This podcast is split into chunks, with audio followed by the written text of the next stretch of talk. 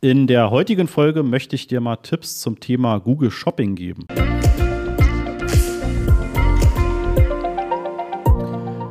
Ja, wie eben schon gesagt, diese Folge soll heute mal zum Thema Google Shopping sein und zwar in Bezug auf die Bewerbung deiner Produkte. Die meisten Shops gehen ja so vor, dass im Prinzip alle Produkte aus dem Online-Shop an das Google Merchant Center übermittelt werden und dass du dann auch entsprechend alle Produkte bewirbst, meistens innerhalb einer Kampagne. Ja, und dann eben auch entsprechend mit einem Zielrohrs, also das ist dann eben schon das Idealszenario, dass du nicht auf Klicks maximieren laufen lässt, sondern dass du natürlich ein gewisses Kosten-Umsatz-Verhältnis anstrebst. Und dann werden eben im Prinzip von Google die Anzeigen so ausgeliefert, dass du im Idealfall dein Zielrohrs erreichst. Das ist auch erstmal überhaupt nichts Falsches. Ne? Das ist vollkommen in Ordnung, wenn du das so machst und wenn du damit happy bist. Was aber durchaus noch sinnvoller sein kann, ist, dass du eine Unterteilung deiner Produkte vornimmst. Und diese Unterteilung kann jetzt, je nachdem, was du dort anbietest und was dein Geschäftsmodell ist, eben auch sein, dass du nach Saisonalitäten vorgehst. Ja, das heißt also zum Beispiel Frühjahr, Sommer, Herbst, Winter. Ja, vielleicht auch anlassbezogen, Ostern, Weihnachten etc. Das kann aber auch sein, dass du mit ähm, Margengrößen vorgehst. Ja, das heißt nicht, dass du Google jetzt deine, deine Margengröße irgendwie vorgeben sollst, sondern das heißt, dass du ähm, zum Beispiel eine Kategorisierung vornimmst. Also hat jetzt dieses Produkt, wenn es jemand bestellt, für dich eine hohe Marge, eine mittlere Marge oder eine geringe Marge? Ja, also wie viel bleibt wirklich dann an Gewinn bei dir hängen? Und da gibt es auch wirklich Sinn, das über Google zu bewerben. Ja, und das kannst du super machen. Und das nutzen aber leider viele Werbetreibende nicht. Und ähm, dafür nutzt du im Idealfall das sogenannte, sogenannte benutzerdefinierte Label. Davon gibt es fünf mögliche ja, Kategorisierungen. Also das ist ein normales Attribut im Google Merchant Center, so wie ja, das eben auch der Fall ist für Titel, für Preis, für Beschreibung etc. Und dann kannst du eben auch dieses Custom Label benutzen.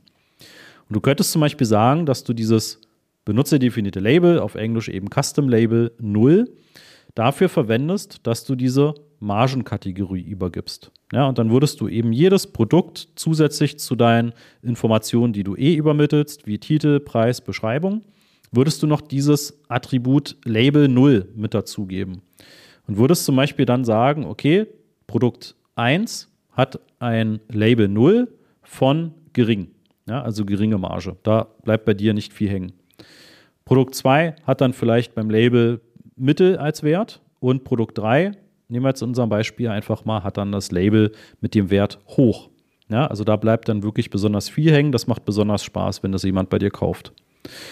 Und dann kannst du deine Shopping-Kampagnen entsprechend so strukturieren, dass du zum Beispiel drei verschiedene Shopping-Kampagnen aufsetzt und eben eine Kampagne mit geringem Label nimmst, mit also eine weitere Kampagne mit dem mittleren Label und eine Kampagne mit dem hohen Label. So, und jetzt hast du die Möglichkeit, dass du eben sowohl das Thema der Tagesbudgets steuern kannst. Ja, das heißt, du kannst ja den Produkten mit der hohen Marge deutlich mehr zur Verfügung stellen an Budget, als du das vielleicht bei der geringen Marge machst. Ja, oder du sagst vielleicht, okay, alle mit der geringen Marge will ich vielleicht gar nicht bewerben. Vielleicht will ich dort bei Google gar kein Geld ausgeben. Ja, oder du sagst, okay, Google, die kannst du bewerben, aber da soll der ROAS extrem hoch sein. Ja, da soll der vielleicht bei 500 Prozent oder 1000 Prozent oder noch höher sein. Und wenn Google das erreicht, okay, ja, dann nehme ich das mit, dann, dann verdiene ich auch ein bisschen was dran.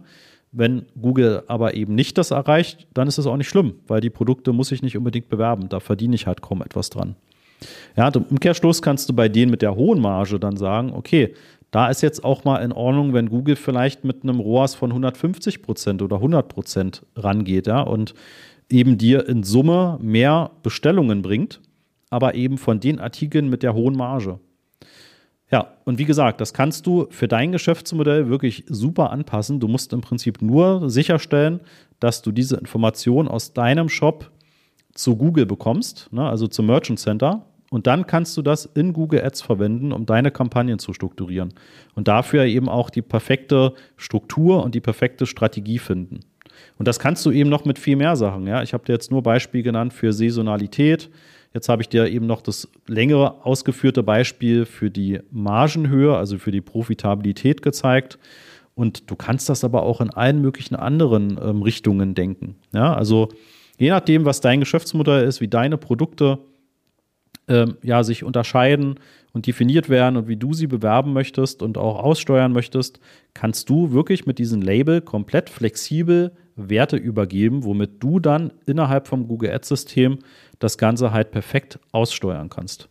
Ja, und wenn du da ähm, Unterstützung brauchst, wie du das technisch einrichtest und ähm, welche Strategie, welche Struktur wir da im Idealfall gemeinsam finden und was dann auch funktioniert, dann melde dich sehr gerne. Du weißt, masterofsearch.de, da kannst du dich zum Erstgespräch anmelden und ja, dann schauen wir einfach mal, wo du stehst, wo du hin möchtest und wie wir dich auf diesem Weg begleiten dürfen.